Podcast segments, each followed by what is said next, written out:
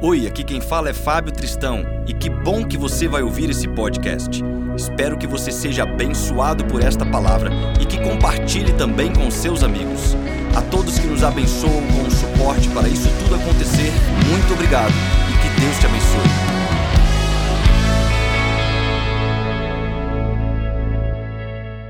Salmos capítulo 122, no verso 1 diz assim: Alegrei-me com os que me disseram Vamos à casa do Senhor.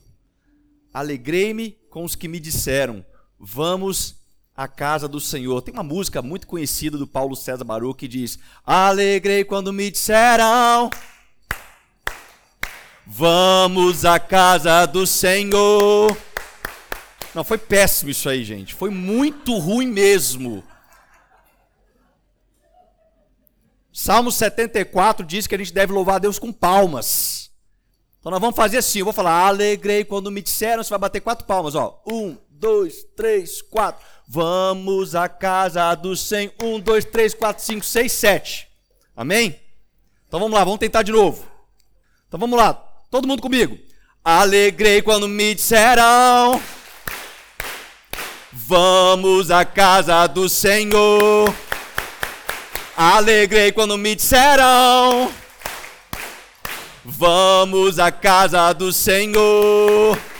Muito bom, muito bom. Salva de palma para vocês. Isso. Tá vendo só? Tem gente que não sabe cantar, mas palma no desafio, irmãos. Palma dá certo. Pior que tem gente que não sabe cantar e é ruim de ritmo ainda, né? Ela não consegue bater a palma no tempo certo ali. Mas dá tudo certo. Quando a gente mistura tudo, é igual coral, né? Mistura tudo ali e vai ficando tudo junto, no final fica tudo bom. Mas irmãos, este versículo é um versículo que nos encoraja. É um versículo que nos traz algo bom. Alegrei-me quando me disseram. Alegrei-me com os que me disseram: "Vamos à casa do Senhor". Eu me lembro que em 2014, pouquinho antes de eu ser consagrado a pastor, eu estava conversando com um pastor bem mais experiente e ele me dando alguns conselhos e ele me falou uma coisa assim, disse meu filho, durante seu ministério pastoral você vai colecionar as crônicas do ministério pastoral. Falei, como assim? Falei, rapaz, vai acontecer tanta coisa no seu ministério, tanta história, história engraçada, histórias complicadas, e essas vão ser as crônicas do seu ministério pastoral. E aí eu fui consagrado a pastor, e eu me lembro que no primeiro domingo, irmãos, que eu preguei aqui como pastor consagrado, eu preparei o sermão, né, e eu estava todo entusiasmado. Poxa, é o primeiro sermão como pastor que eu estou pregando na igreja, na igreja que eu sirvo, e eu preparei aquela mensagem evangelística, proclamando o evangelho, e a igreja estava cheia. E aí, logo no primeiro domingo, na hora que a gente terminou a mensagem e foi feito o apelo, eu me lembro que uma senhora que estava sentada aqui no segundo banco, né, ela se levantou e falou assim: Pastor, eu vou aceitar Jesus pelo meu filho.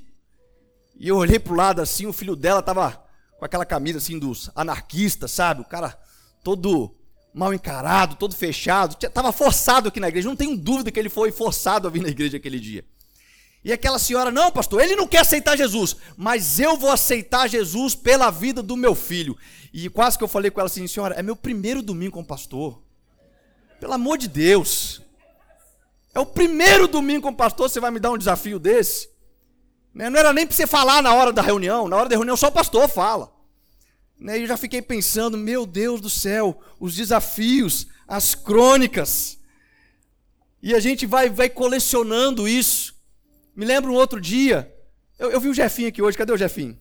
O Jefinho estava comigo esse dia, ele vai lembrar. A gente estava numa outra reunião, e aí teve um irmãozinho que procurou a gente, procurou eu e ele, falou comigo assim: ore por mim, porque eu estou vivendo uma, uma situação pecaminosa, e eu preciso de libertação, eu preciso né, de oração, ore por mim. A gente pegou aquele jovem, levou para dentro de um, de um quarto, assim, não, nós vamos orar por você agora aqui. E aí começamos a interceder por a vida daquele jovem, né? Começamos a interceder, interceder, e a gente estava orando em alta voz, e aquele jovem quieto, né? Não falava um A na oração, não concordava, não falava nada.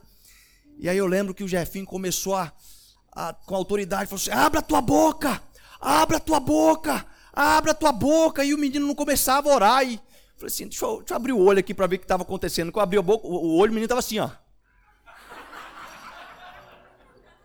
eu não sabia mais se eu orava, se eu ria. Acabou tudo ali, irmãos. Acabou tudo. Foi aquela loucura. Abra a tua boca, o menino abriu um bocão, achando que era literalmente para abrir a boca, mas era para ele orar, ele entendeu errado. Meu Deus. Como não lembrar também, aqui durante muito tempo a gente teve o ministério de dança, que sempre foi muito abençoado. Quantas mulheres aqui da igreja hoje, há 20 anos atrás, estavam aqui na frente dançando, adorando a Deus, ministrando com música, com dança. Mas, irmãos, eu me lembro que tinha, tinha vez que eu chegava aqui na igreja, que tinha uma, uma menininha que ficava escalada, meu Deus do céu, aquela menina, ela não tinha ritmo nenhum, gente. Pensa na, na menina que ficava aqui na frente, ela botava ela aqui na frente para dançar errado para a gente ver. E ela dançava tudo errado. Ela, ela não conseguia fazer os movimentos, ela ensaiava, mas não conseguia, a gente ficava rindo, não tinha como não rir. Era para ir para um lado, ela ia para o outro, e pior de tudo, ela tinha um delay. Né? Depois que, que a coreografia fazia, depois de uns dois segundos que ela fazia coreografia. Falava, gente, o ministério dessa menina podia ser o data show, né? Que tem um delay das letras lá também. Aí podia ser no data show. E a gente vai percebendo, irmãos, que essas crônicas vão trazendo para a gente momentos de felicidade, momentos de riso. Mas quando eu leio o texto de Salmo 122, alegrei-me quando me disseram, vamos à casa do Senhor. Eu tenho certeza, convicção, que o salmista jamais estaria, lógico que o contexto aqui está falando de Jerusalém, mas trazendo para a nossa realidade, ele jamais estaria falando para a gente ir na casa de Deus para rir das coisas que acontecem, para rir daqueles que fazem algo engraçado, ou das crônicas que acontecem na vida da igreja, que a igreja é cheia dessas crônicas. Se eu desse o microfone para cada um aqui hoje para contar uma história engraçada, Irmão, se a gente falasse daqueles, daquelas voltas dos encontros que tinha aqui na frente, meu Deus do céu. Aquilo era um stand-up comedy. Aquilo era, era humor o tempo inteiro. Até nas máquinas fotográficas dava riso, gente. Então eram, eram situações que traziam momentos de risada. Mas essa verdadeiramente não é a alegria proposta de vir na casa de Deus. Em nenhum momento a gente vira de sábado para domingo e aí quando alguém te lembrou, hoje é domingo, tem culto. Me alegrei, vamos lá, nós vamos rir. Nós vamos ver o fulano dançando errado. Vamos ver o ciclano falando algo engraçado. Vamos ver o, coisas engraçadas, não tem nada a ver com isso. A alegria proposta de ir na casa do Senhor, ela está além de qualquer entendimento ou percepção material. E a pergunta que eu faço é: o que tem feito muitos cristãos perderem esta alegria? O que tem feito muitos cristãos ao chegar no domingo, conhecido até mesmo na Bíblia como o dia do Senhor, o dia que nós separamos na nossa semana para nos ajuntar como igreja, para glorificar o nome do Senhor, para louvar a Deus, para ter um momento de comunhão, para partir o pão. O que, que é que faz as pessoas perderem o ânimo, perderem o desejo de estar em um local como esse? E o primeiro ponto que eu levanto é quando a verdadeira alegria se perde no nosso coração quando o verdadeiro conceito da alegria se perde. Sabe, irmãos, eu, a, a, minha filha Luna, ela é uma menina extremamente alegre, todo mundo aqui conhece a Luna. Mas quando a gente fala com ela assim, filha, o pai vai te levar no parque da cidade. Sabe o que, que acontece com ela? Ela se alegra de uma forma eufórica. Ela começa, Parque da cidade, Parque da cidade. Ela fica alegre. Ela extrapola, ela extravasa nas suas emoções, porque ir no parque da cidade para ela é um motivo de muita alegria, porque chegar lá, ela vai brincar com um monte de crianças desconhecidas. Ao chegar lá, ela vai subir no escorregador. Ao chegar lá, ela vai correr, ela vai pular, ela vai andar de patinete, ela vai gastar energia e aquilo traz para ela uma sensação de alegria ela se alegra porque ela sabe que a programação vai trazer algo bom no coração dela.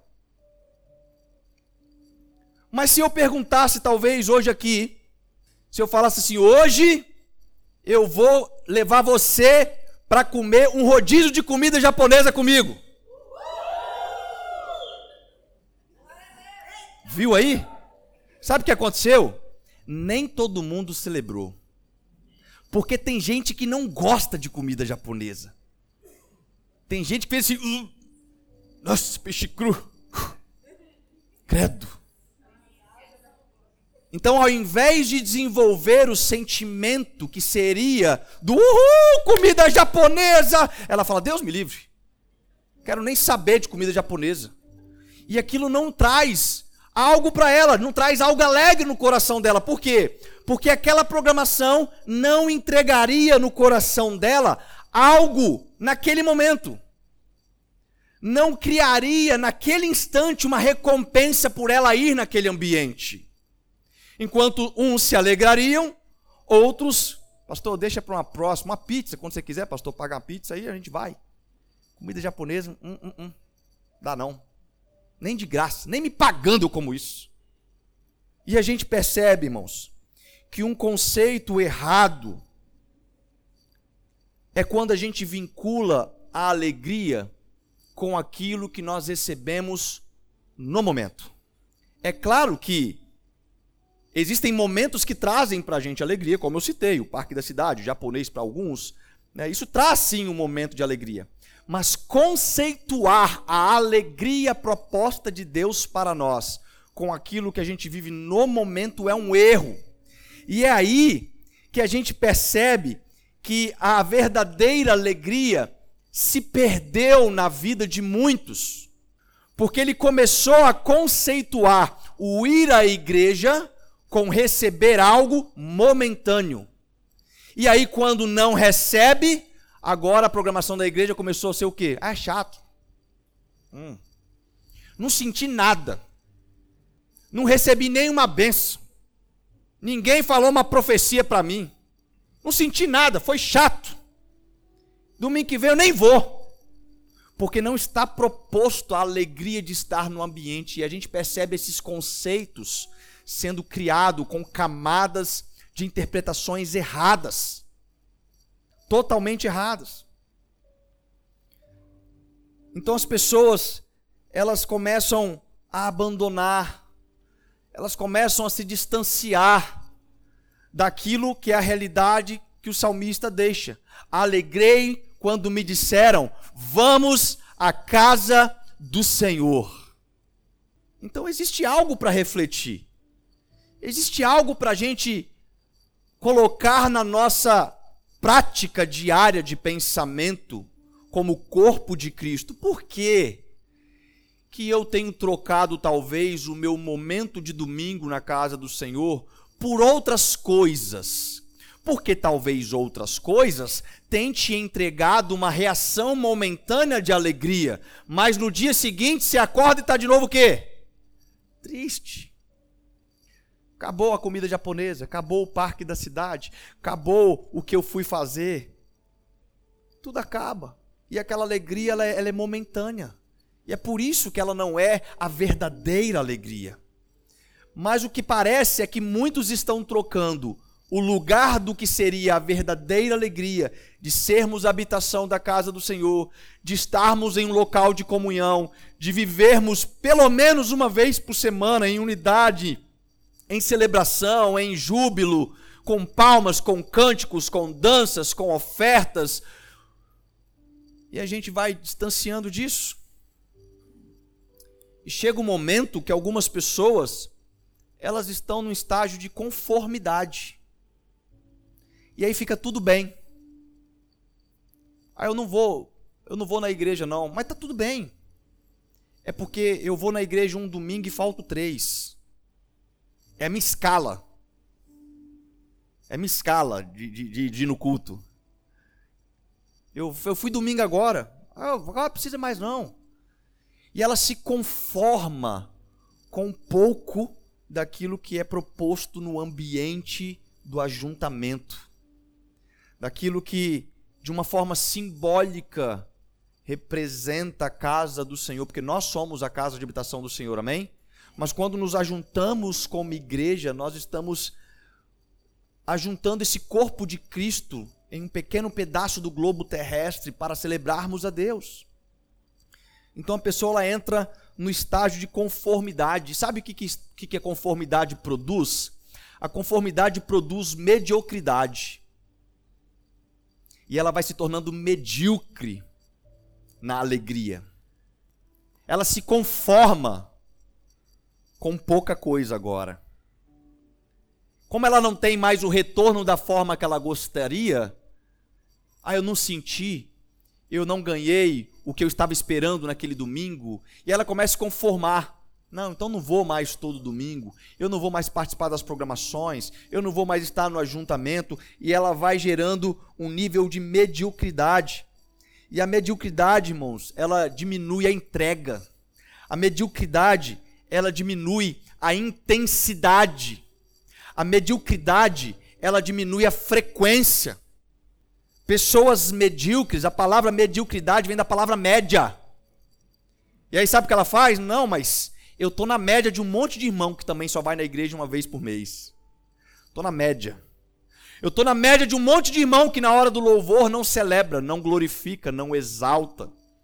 Eu estou na média de um monte de irmão que virou crente nominal. E ela se conforma com a média de algo que deveria ser pleno. E quando a gente fala dessa média, a gente lembra daquilo que o próprio Jesus revela em Apocalipse. Que ele tem ânsia, ele quer vomitar aqueles que estão na mornidão. Não é nem quente e não é nem frio. Sabe o que ele é? Ele é na média. Ele tem ânsia, ele quer vomitar estas pessoas. Pessoas que vivem na média, sendo que está proposto viver na plenitude de alegria do Senhor.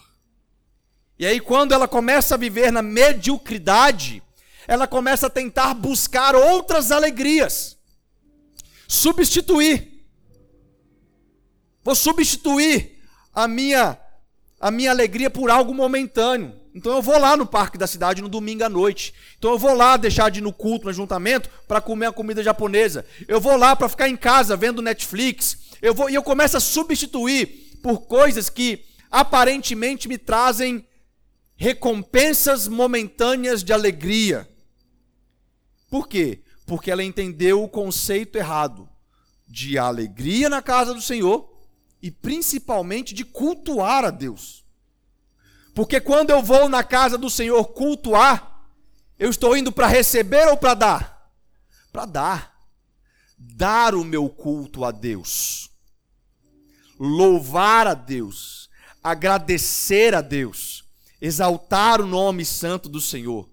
E ainda que eu não receba como alguns têm expectativas, um calafrio, um sentimento, uma emoção, uma lágrima nos olhos. Ah, algo falou comigo. Ainda que você não tenha nenhuma dessas recompensas momentâneas, dessas criações e expectativas espirituais, a alegria que nós temos no Senhor está muito mais conectado naquilo que nós podemos dar em conexão a este Deus do que nós podemos receber de bênçãos momentâneas. Você tem ideia que você tem condições de se relacionar com o Criador de todas as coisas? Você consegue mensurar que está proposto para nós gerar um vínculo de relacionamento com Deus, Criador dos céus e a terra?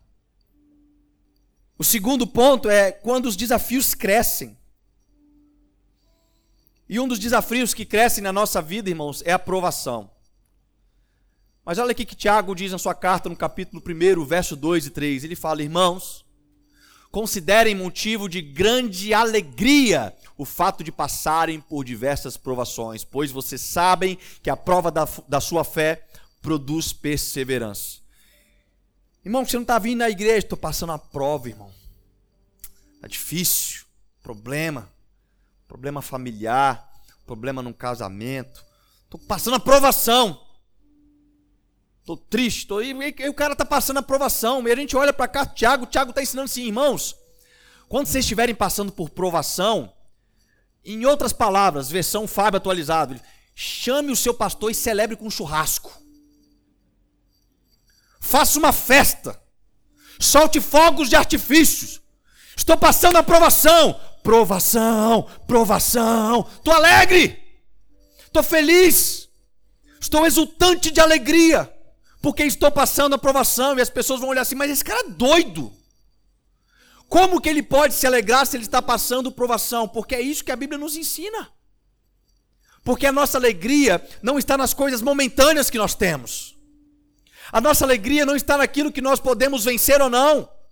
A nossa alegria está naquele que é o Criador. A tua presença, o teu relacionamento, o teu amor, o teu ato salvífico. É por isso que nós nos alegramos, mesmo em meia provação, porque nós sabemos que a prova da sua fé produz perseverança. Sabe o que é perseverança? É ser constante, é ser frequente, é continuar na crescente da sua intensidade de relacionamento com Deus. Mas talvez alguns possam falar: não, mas eu estou vivendo um problema de finança, pastor, você não tem noção. E, e quando a finança tá ruim, quando tá lá no vermelho, entrei no cheque especial, cartão de crédito não consegui passar, tô devendo, tô com um problema, me, me embaralhei. Eu não consigo ir na igreja, tô triste, tô abatido. Então, novamente, a expectativa que você está colocando da sua alegria é em coisas. E eu gosto de aprender com o profeta Abacuque quando ele diz: mesmo não florescendo a figueira, não havendo uva nas videiras, mesmo falhando a safra de azeitonas, não havendo produção de alimentos nas lavouras, nem ovelhas no curral, nem bois nos estábulos, ainda assim eu exultarei no Senhor e me alegrarei no Deus da minha salvação. Então o profeta Abacuque está nos ensinando que a nossa alegria não vem da nossa condição financeira, das nossas propriedades, do nosso saldo bancário. Ele estando positivo, eu me alegro. Ele estando negativo, eu me alegro no Senhor. Mas tem pessoas que começam a perder e substituir o desejo de estar em comunhão, de estar na casa do Senhor. Talvez alguns falem, não, pastor, mas eu estou vivendo um momento de fraqueza espiritual. Estou numa. Nossa, eu não consigo mais orar, eu não consigo ler a Bíblia, eu estou incrédulo. Está na crise de fé. Mas deixa eu te falar uma coisa. Sabe o melhor lugar que você pode ir quando você está enfermo na, na, na sua saúde? Sabe o melhor lugar que você pode ir? É no hospital, na é verdade? Teve lá uma, uma crise no, no seu estômago, está doendo, você não consegue dormir, não consegue comer nada, está vomitando, está com.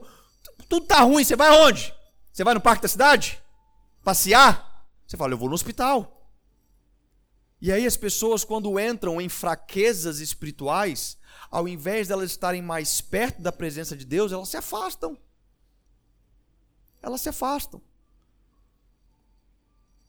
Em Neemias capítulo 8, versículo 10, quando o Êxodo está lendo ali as leis novamente, ele diz: Este dia é consagrado ao Senhor, não se, não se entristeçam, porque a alegria do Senhor nos fortalecerá.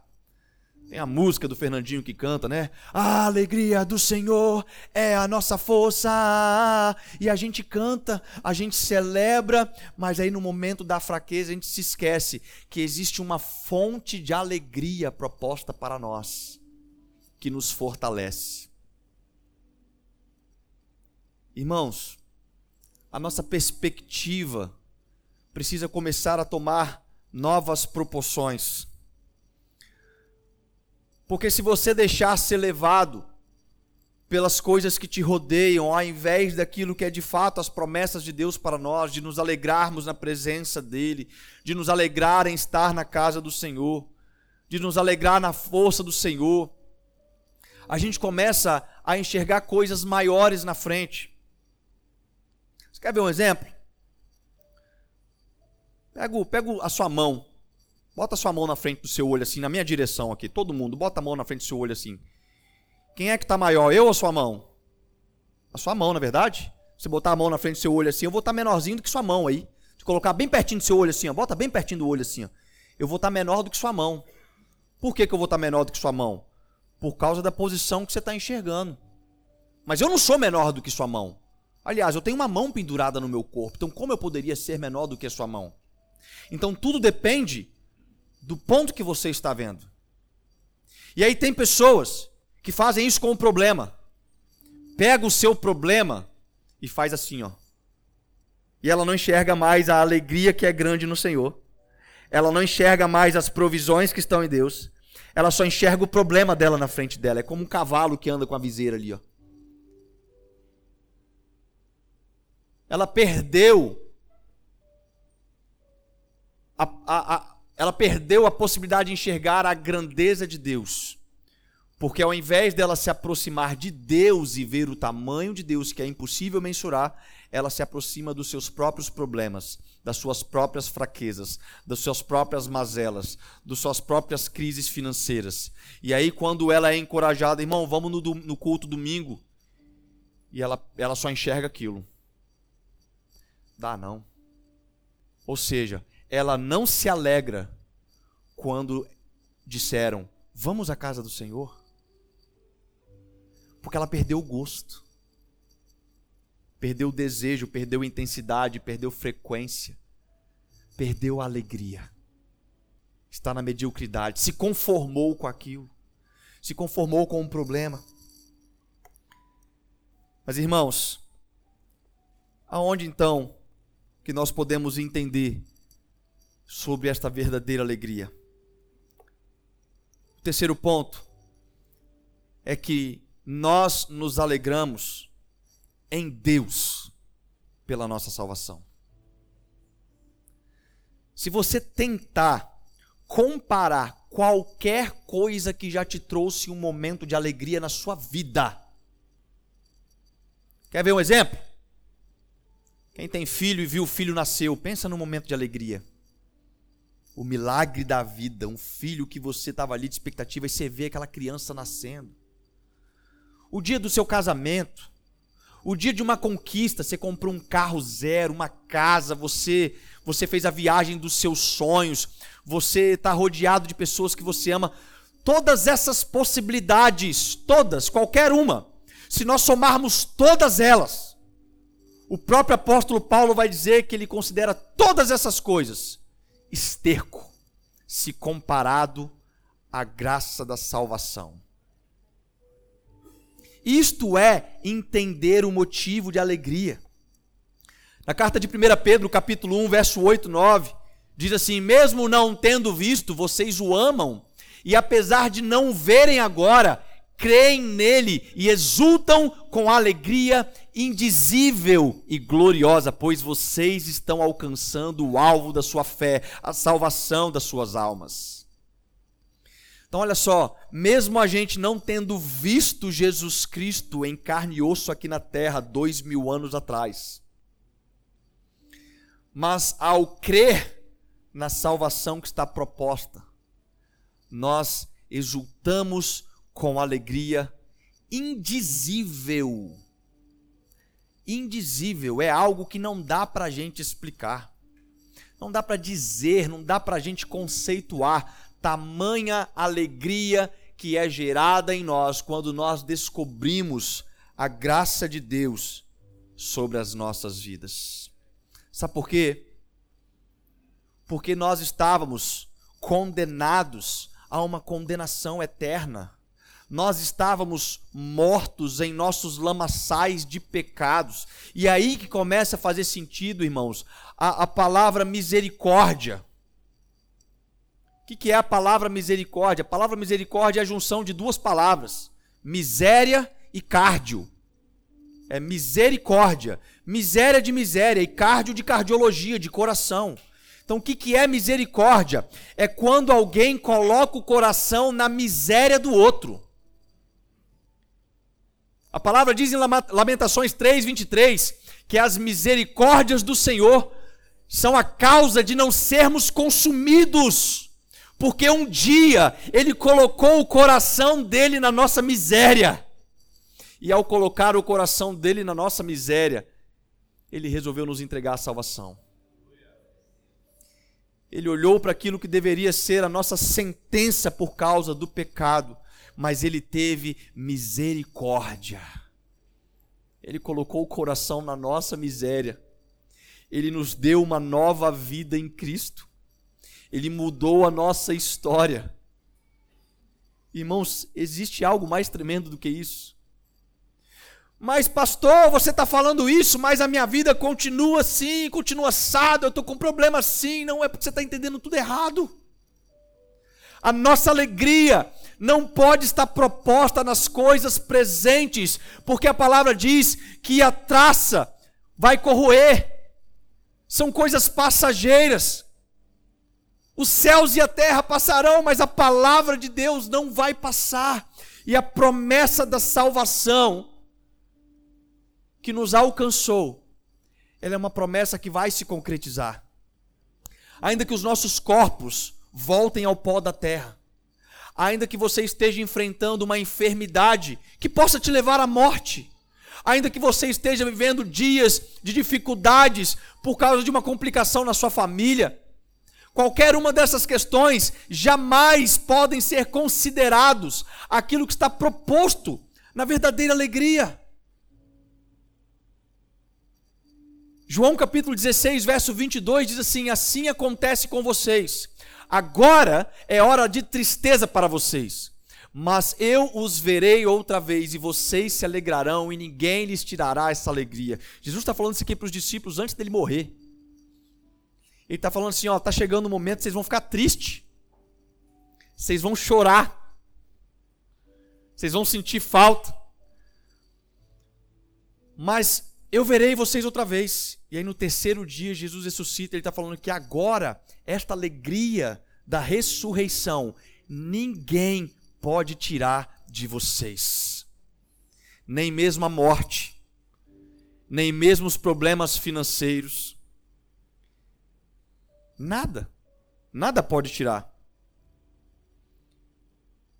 É a expectativa da nossa ressurreição em Cristo. É a promessa que já agora, porém não ainda.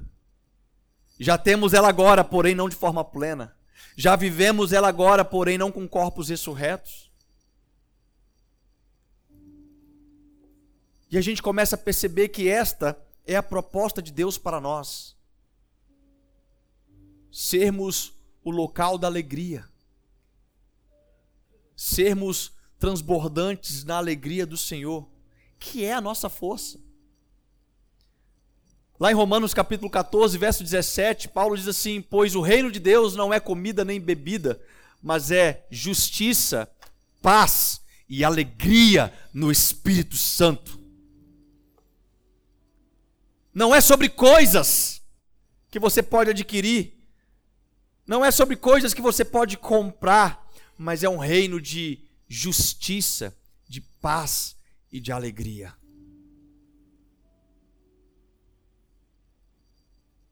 Alegrei-me quando me disseram: Vamos à casa do Senhor. Irmãos, o melhor dia da semana para mim é o domingo. Eu amo estar aqui. Eu amo me reunir para adorar a Deus. Eu amo congregar. Eu amo poder ver a multiforme graça de Deus se manifestando. Mesmo nos dias que eu estou triste. Porque Deus ele não, ele não tem problemas com a nossa humanidade. Ele sabe. Ele mesmo diz: olha, o choro pode durar uma noite, mas a alegria vem pela manhã. Deus não tem problema com a nossa humanidade, Deus tem problema com a nossa mundanidade. É a mundanidade que tem nos enxertado e nos afastado de Deus, é que é o problema.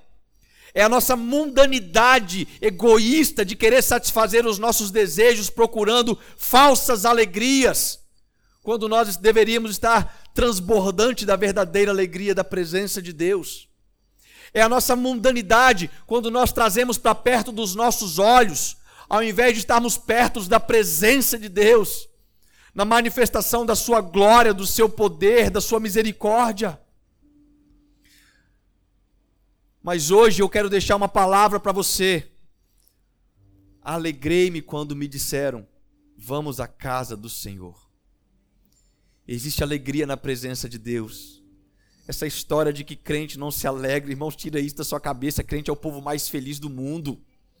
Nós temos a verdadeira alegria nós temos a alegria que não se acaba. Ela vira dia após dia e as, as misericórdias do Senhor se renovam a cada dia, nos trazendo nova alegria, nova esperança.